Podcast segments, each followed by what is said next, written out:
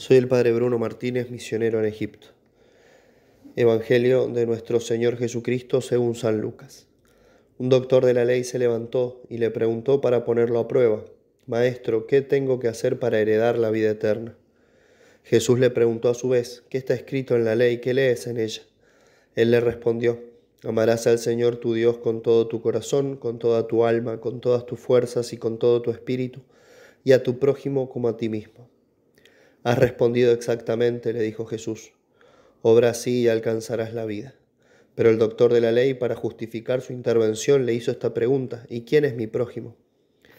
Jesús volvió a tomar la palabra y le respondió, un hombre bajaba de Jerusalén a Jericó y cayó en manos de unos ladrones, que lo despojaron de todo, lo hirieron y se fueron, dejándolo medio muerto. Casualmente bajaba por el mismo camino un sacerdote, lo vio y siguió de largo. También pasó por allí un levita, lo vio y siguió su camino. Pero un samaritano que viajaba por allí, al pasar junto a él lo vio y se conmovió. Entonces se acercó, vendó sus heridas, cubriéndolas con aceite y vino. Después lo puso sobre su propia montura, lo condujo a un albergue y se encargó de cuidarlo. Al día siguiente sacó dos denarios y se los dio al dueño del, albergue, diciéndole, Cuídalo y lo que gastes de más te lo pagaré al volver. ¿Cuál de los tres te parece que se portó como prójimo del hombre asaltado por los ladrones? El que tuvo compasión de él, le respondió el doctor. Y Jesús le dijo, ve y procede tú de la misma manera. Palabra del Señor, gloria a ti, Señor Jesús.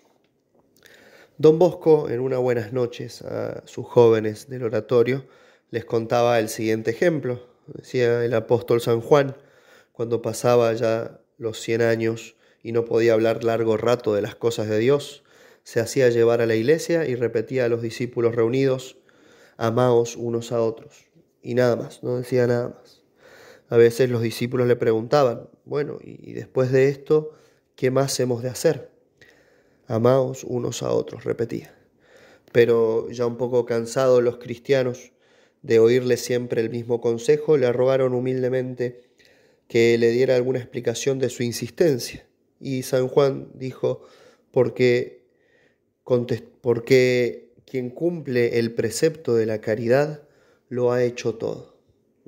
Quien cumple el precepto de la caridad lo ha hecho todo. Nuestro Señor responde hoy a la pregunta que todos alguna vez nos hicimos. ¿Qué hacer para heredar la vida eterna? ¿Cómo salvarnos? ¿Qué hacer para llegar al cielo? Y un doctor de la ley le hizo esta pregunta, pero para ponerlo a prueba, con mala intención.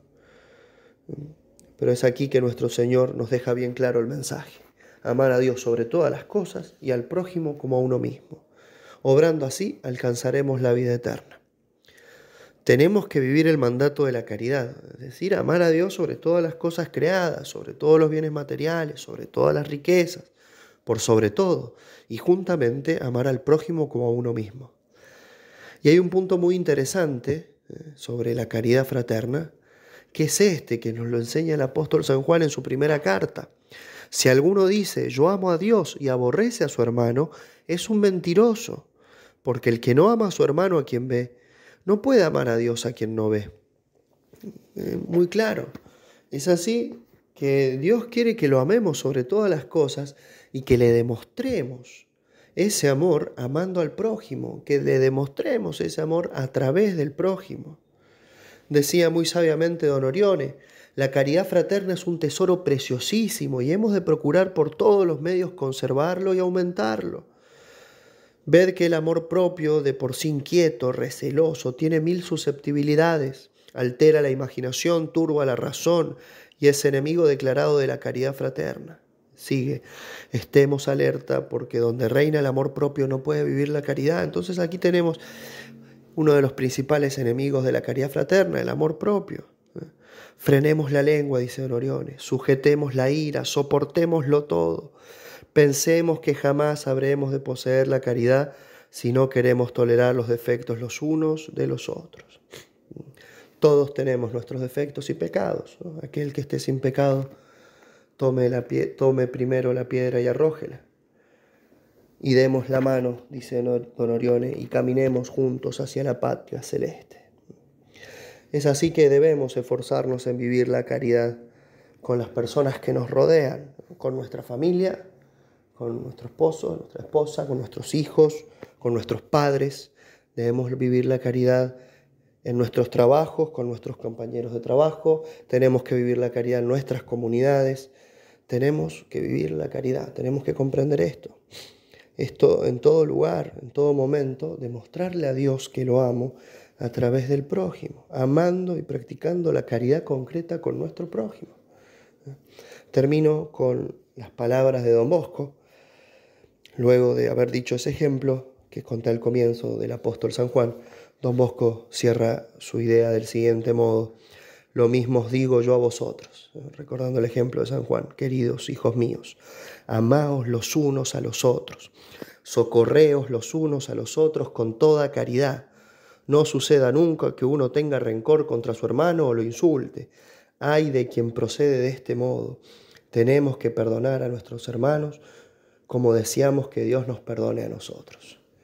Pidamos en este día entonces a María Santísima, ella reina, Madre de la Caridad, que nos enseña a vivir esta hermosa virtud y esta tan importante virtud que nos llevará a la vida eterna. Ave María Purísima, sin pecado concebida.